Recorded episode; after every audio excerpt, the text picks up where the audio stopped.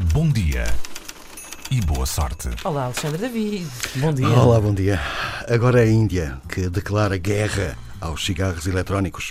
Com mais de 100 milhões de fumadores, a Índia é o segundo país com, que mais consome produtos de tabaco em todo o mundo e fecha assim uma excelente oportunidade de negócio para as tabaqueiras. A partir de agora, não há cigarros eletrónicos para ninguém.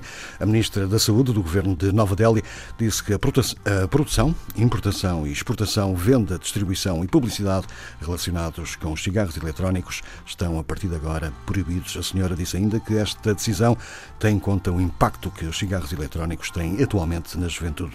De acordo com dados da Organização Mundial de Saúde, morreram na Índia eh, no ano passado aproximadamente um milhão de consumidores de produtos com tabaco.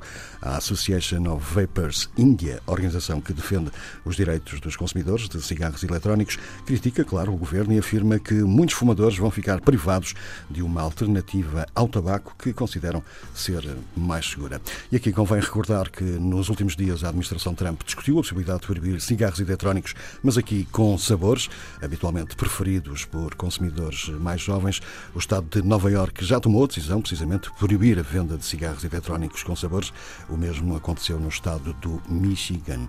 Também a China defendeu recentemente um fortalecimento severo da supervisão sobre cigarros eletrónicos, mas para já ainda não foi anunciado nada de concreto. Portanto, é isso. Estão a ser vítimas do próximo, do, do próprio sucesso. Boa Exatamente. sorte.